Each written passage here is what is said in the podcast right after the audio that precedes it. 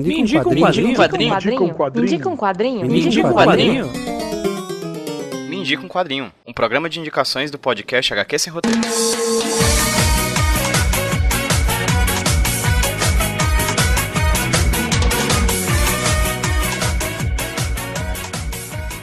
E aí, pessoal, tudo bem com vocês? Aqui quem fala com vocês é o Pedro, trazendo para vocês mais um Midi Quadrinho, um podcast de indicações aqui do HQ Sem Roteiro Podcast. O Midi Quadrinho é um podcast quinzenal, 100% financiado pelos apoiadores do HQ Sem Roteiro, tanto no site do catarse.me barra HQ Sem Roteiro, quanto no padrim.com.br barra HQ Sem Roteiro. E hoje quem vai indicar um quadrinho para vocês não vai ser eu, vai ser a Giovana Magda, lá do podcast Molho Shoujo. O Molho Shoujo é um podcast até bem recente, feito pela Giovana e mais um grupo de amigas, que elas se reúnem para discutir problematizar algumas questões como cultura do estupro, papéis de gênero e diversas outras questões nos mangás shoujo e josei. Para quem ocasionalmente não saiba, mangás shoujo e josei são quadrinhos feitos no Japão, focados principalmente no público feminino. O shoujo focado no público feminino jovem e o josei para um público feminino mais maduro. Então a Giovanna e essas meninas criaram esse projeto muito bacana e agora o Molho Shoujo faz parte do Agnaldo Indica, da rede Agnaldo Indica de podcast, do qual eu também faço parte com os meus amigos Roberto Rudinei e JP, fazendo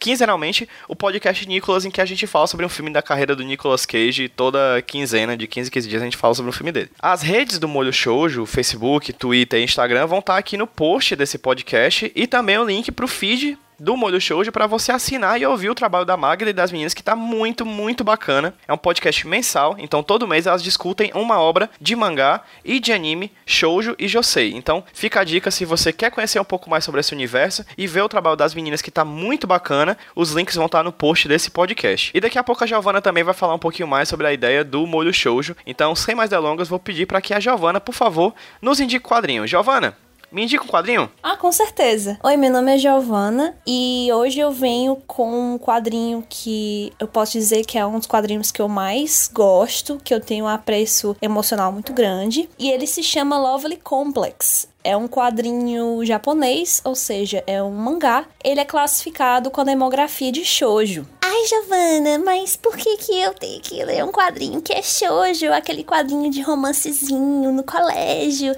e que a garota ela vive devotada pro cara. Não, pera, pera, pera. Calma. Calma, antes de você levantar padrões shoujo, eu vou te explicar um porquê que Lovely Complex quebra total essa perspectiva, tá bom?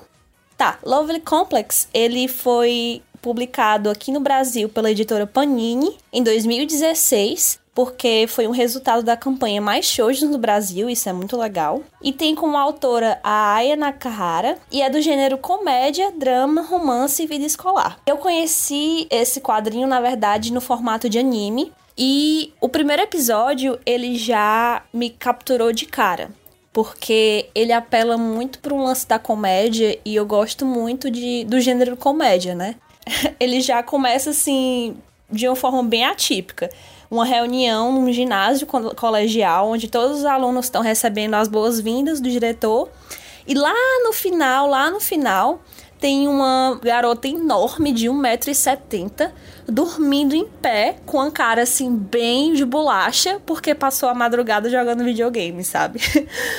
Isso foi, foi um motivo muito grande para eu ter começado a assistir esse anime. E ao longo da, da história, isso foi me cativando ainda mais por N motivos. E depois de ter acabado o anime, eu fui ler o shoujo porque geralmente, geralmente, o shoujo, né, o mangá, ele tem mais história, né, ele tem mais eventos do que o anime, né? E aí eu fui me apaixonando cada vez mais pelo Lovely Complex, tanto que eu já reassisti o anime, já reli o mangá várias vezes e nunca enjoo, é, é, eu sempre rio compulsivamente. E como é a história?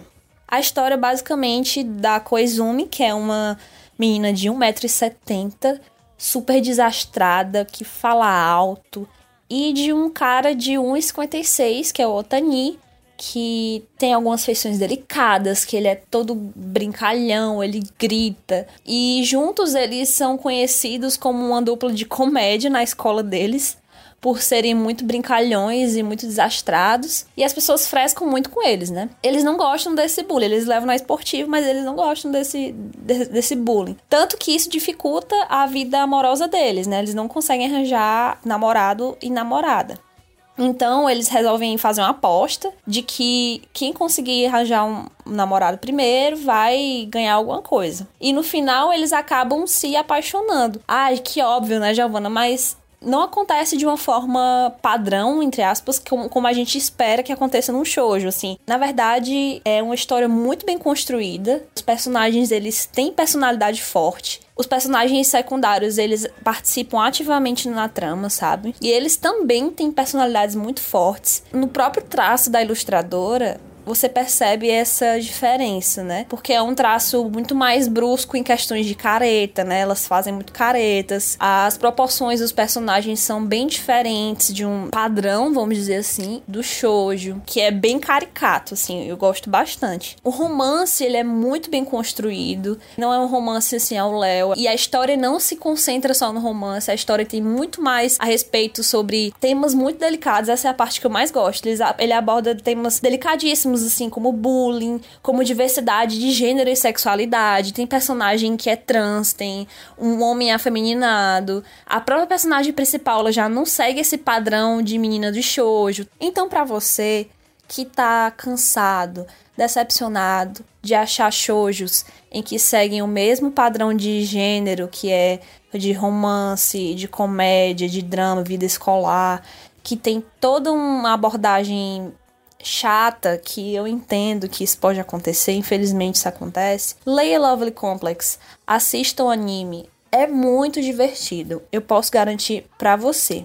E não só isso, se você tem interesse em debates, em críticas a respeito dessa abordagem de romantização do estupro, do abuso, padronização de gênero feminino e masculino, dentre outras abordagens problemáticas em shoujos, eu te convido a escutar o Molho Shoujo, que é um podcast justamente direcionado para esse objetivo. Tá muito divertido de escutar, tá muito gostoso. As meninas são maravilhosas. A gente tem uma equipe de sete pessoas. Sou eu, Giovana, a Amanda, a Beatriz, a Ana Raquel, a Laís, a Sara e a Gabi. Todo episódio a gente vai trazer um show diferente, ou para é, problematizar, né, ou criticar negativamente, ou para exaltar e criticar positivamente. Nós vamos agradecer muito que você escute e manda a tua resenha, manda o teu comentário sobre o episódio. O Molho Shoujo, ele é um podcast original do Agnaldo Inc. Então, se você for no agnaldo.in, você vai encontrar esses podcasts. E é isso, gente. Um beijo e até mais.